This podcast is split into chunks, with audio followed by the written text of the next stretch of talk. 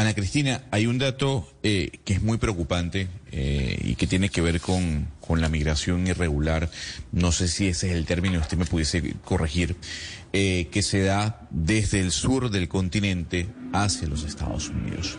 El crecimiento de venezolanos que están pasando por la selva del, Darién, según un informe de la Defensoría del Pueblo de Colombia, eh, revela que en los ocho primeros meses el crecimiento ha sido dantesco. 67% del crecimiento del paso de venezolanos por la selva del Darién que se dirigen hacia los Estados Unidos. 68 mil 500 migrantes venezolanos han cruzado el tapón del Darién.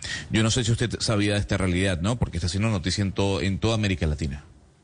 Sí, claro que sí. Es porque en el Urabá, al Urabá antioqueño, Gonzalo, llegan eh, miles de personas que buscan cruzar la frontera para continuar su ruta hacia el norte. Entonces, eh, pasan por Necoclí y ahí, pues, eh, son más de 100 mil personas las que hasta agosto de este año han cruzado la frontera con Panamá. Esos son los datos de la Defensoría del Pueblo. Exactamente son 102 mil 67 personas. De estas personas, 76% son hombres y 24 ciento mujeres y es un drama que es de eh, migrantes de muchas partes del mundo porque recordemos que no solamente eh, son eh, venezolanos, también hay de, de, otros lugares como, como Haití, hay de Senegal, India, Bangladesh, Brasil, Angola, Ghana, Nepal, de muchos países y ahí en ese punto es donde se, donde se unen para seguir hacia el norte. Y colombianos, Ana Cristina, no sé si usted vio el video en las últimas horas en redes sociales de un eh, caleño de 46 años intentando cruzar el tapón del Darién, la selva. Eh, esta es la hora que no se sabe qué pasó con él. Se comunicó por última vez el 18 de septiembre. Le anunció a su familia que iba hacia Panamá intentando eh, esta travesía a través de la selva en la frontera, pero después de eso se perdió todo contacto y su familia se enteró de lo que estaba pasando porque en una red social apareció un video en donde se ve al, al hombre desfallecer, eh, sin aliento, enfermo, embarrado, y pues diciendo que no puede caminar más. Es esa, esa aventura que emprenden muchos a través de la selva de Darían Gonzalo y Ana Cristina realmente eh, se termina convirtiendo en un, en, un infierno para, para muchos de esos sí. migrantes. Hugo Mario, y lo interesante es ver cómo algunos van registrando su travesía. Gracias a, las redes sociales hemos visto como muchos de estos migrantes van contando su día a día, cómo cargan los teléfonos, eh, cuánto tiempo caminan. Incluso he visto de personas que dicen cuando ya pienses que no puedas más, arrodíllate y pídele a Dios para seguir el camino rumbo hacia la libertad, mencionan algunos. La inmigración venezolana, Hugo Mario, hacia los Estados Unidos mm. ha crecido en más del 75% en un año. Por eso no, creo que es importante hablar con terrible, terrible, terrible. Eh, eh, es importante hablar con el representante de Panamá que atiende esta situación de los migrantes que cruzan de Colombia hacia el país vecino por el tapón del Darín. Él es el defensor del pueblo de Panamá, Eduardo Leblanc. Señor Leblanc, gracias por acompañarnos en Blue Radio esta hora. Buenos días, muchas gracias a ustedes por permitirme hablar ante el gran pueblo de, de Colombia. ¿Qué tal? Defen Defensor, leíamos las cifras que dio la Defensoría del Pueblo colombiano que seguramente son muy cercanas a las que ustedes tienen. Pero bueno, la realidad, y se puede... Sí, ob obviamente, pero ¿se puede certificar que el número de migrantes que están pasando por el Darién en su mayoría son venezolanos? Ok, primero de todo, bueno, nuevamente agradeciendo esta oportunidad y me gustaría aclarar que ese, esos son los problemas que tenemos por falta de comunicaciones de ambos países, ¿no? De cancillerías y de, y de migraciones, ¿no? Tenemos esa, esa disparidad en, en, en información. Puedo decir de que el total de llegadas al día de ayer o de hoy, 6 de la mañana, eh, han sido 132.153 personas. Han llegado en tránsito desde eh, del área de, ya sea de Necoclí, Capurganá o el área acá de nosotros eh, que hayan venido por la selva o por el área de Bunayala, de los cuales 92 mil 252 son hermanos de la República de Venezuela, no los 60. Hay una, es decir, que del total 102 mil personas vienen de, de sur a norte, de, la, de América del Sur hacia el norte y los demás son eh, hermanos y hermanas de, Antillas, Asia, África, América del Norte, Europa y otras regiones. Si tenemos, es, para, para ponerlo en contexto, estamos a escasamente 1.200, 1.600 personas para llegar a lo que fue el año pasado, que fueron 133.653, o sea que estamos por ahí a las 1.400 personas casi. Claro, defensor. Ahora lo interesante es saber lo que ustedes han detectado eh, de las personas que de alguna u otra forma con las que han tenido contactos de estos migrantes. Eh, ¿Cuáles son las razones que los motivan a cruzar toda Centroamérica para llegar a los Estados Unidos, porque este fenómeno de venezolanos subiendo desde Sudamérica hacia los Estados Unidos, digamos que es reciente. Eh, antes se hablaban de ecuatorianos, de haitianos, como bien decía mi compañera, de personas procedentes de Asia. ¿Qué es lo que está ocurriendo con esta migración venezolana? Totalmente cierto, eso sí es totalmente cierto. Miren, el año pasado se registraba era un, un gran porcentaje de personas en el camino que correspondían a ciudadanos de la, de la, República de Haití que provenían no exactamente de Haití, porque muchos preguntarán, concho, le sea una isla del Caribe, cómo llegan a Colombia, cruzan, cruzan el Darién, por qué no van directo por Honduras o por otro, no, son eran ciudadanos eh, cuya cuya nacionalidad inicial o principal es haitiana, pero residentes en Brasil, en Argentina, en Chile, en Uruguay. Eh, esta vez eh, hemos visto cómo ha cambiado eh, personas que vienen de Venezuela y de países como de ustedes, de Colombia, que Colombia ha dejado de ser un país de, origen, sino ahora un país de, tránsito. Son ciudadanos venezolanos que vienen de Ecuador, que vienen de, otro, de otros países de América, de América del Sur, de la misma Venezuela, producto de el cambio, el cambio, por ejemplo, el cambio político que se ha dado en, Colombia, ahí crea mucha expectativa, normal, eso pasa en todos los cambios políticos, eh, hay muchas expectativas, hay temores y todo que produce los cambios de, gobierno.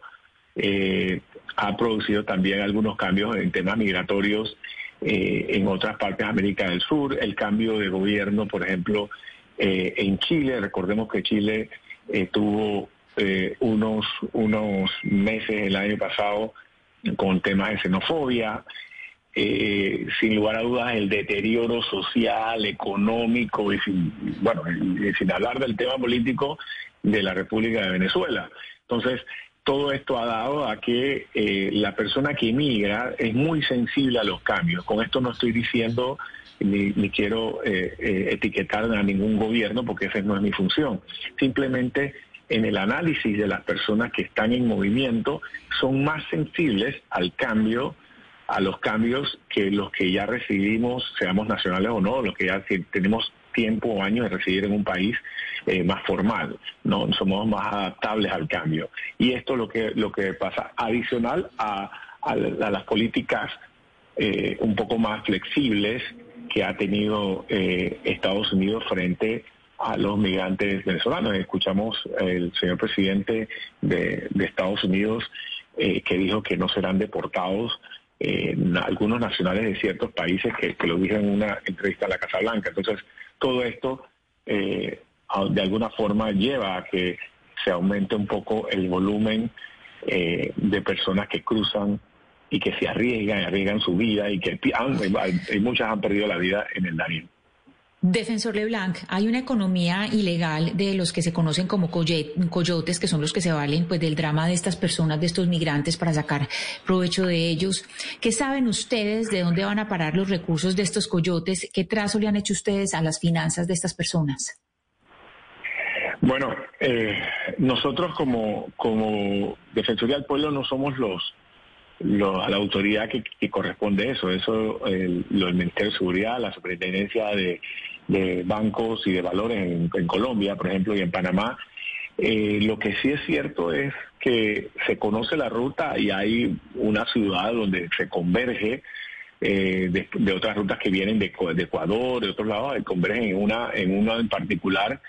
Se sabe que todos salen desde Coclí, se sabe que, muchos salen de Capurganá. Yo creo que la tocaría, con, mucho respeto, eh, lo digo, también a, las, a ambas naciones, a tanto a Colombia como a Panamá, unir esfuerzos para evitar este, este, este negocio ilícito.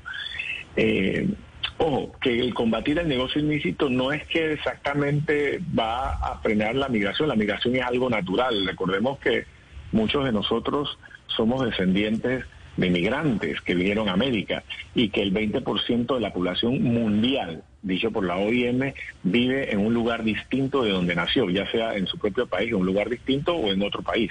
Entonces, eso, eh, la migración es algo normal. Lo que sí hay que combatir es a los coyotes que abandonan a las personas que lo roban, que le extorsionan, no solo en la frontera que compartimos ustedes y nosotros, sino también en la frontera eh, tico-nicaragüense, la frontera de Guatemala con México y la frontera de México con Estados Unidos y que vemos también que hay muertes en, esa, en esas otras fronteras. Defensor, le tengo una última pregunta y tiene que ver con qué fue lo que, qué es lo que ha pasado con esas reuniones que se venían dando entre las defensorías del pueblo de la región, entre la defensoría del pueblo de Colombia y Panamá, para tratar este tema de la migración. El año pasado, si no me equivoco, eh, hubo un par de reuniones, en la cumbre de las Américas, eh, o en la cumbre de las Américas se habló del tema. ¿Cómo ha quedado eso? Porque lo que vemos es que el número de migrantes cada vez es mayor. Ok, lo voy a responder de atrás hacia adelante. Las reuniones no tienen que ver con el número de migrantes.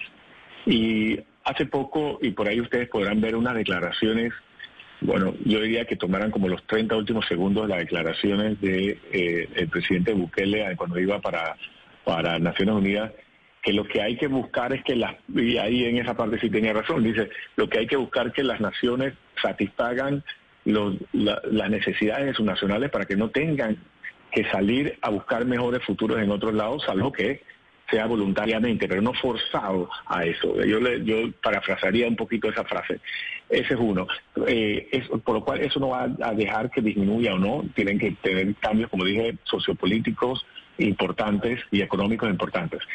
En el tema de las naciones, miren, en esa, en esa cumbre de las Américas eh, creo que eh, se hubo el error de no invitar a, eh, a, los, a los que estamos en el campo de, batalla, es decir, a los defensores de derechos humanos, a la Defensoría de Colombia, que, juega un rol importantísimo con, con, sus delegados de movilidad humana, a Panamá, a Ecuador y, al Consejo Centroamericano al cual yo presido. No fuimos invitados, no pudieron escuchar a los que estamos ahí en el, día a día.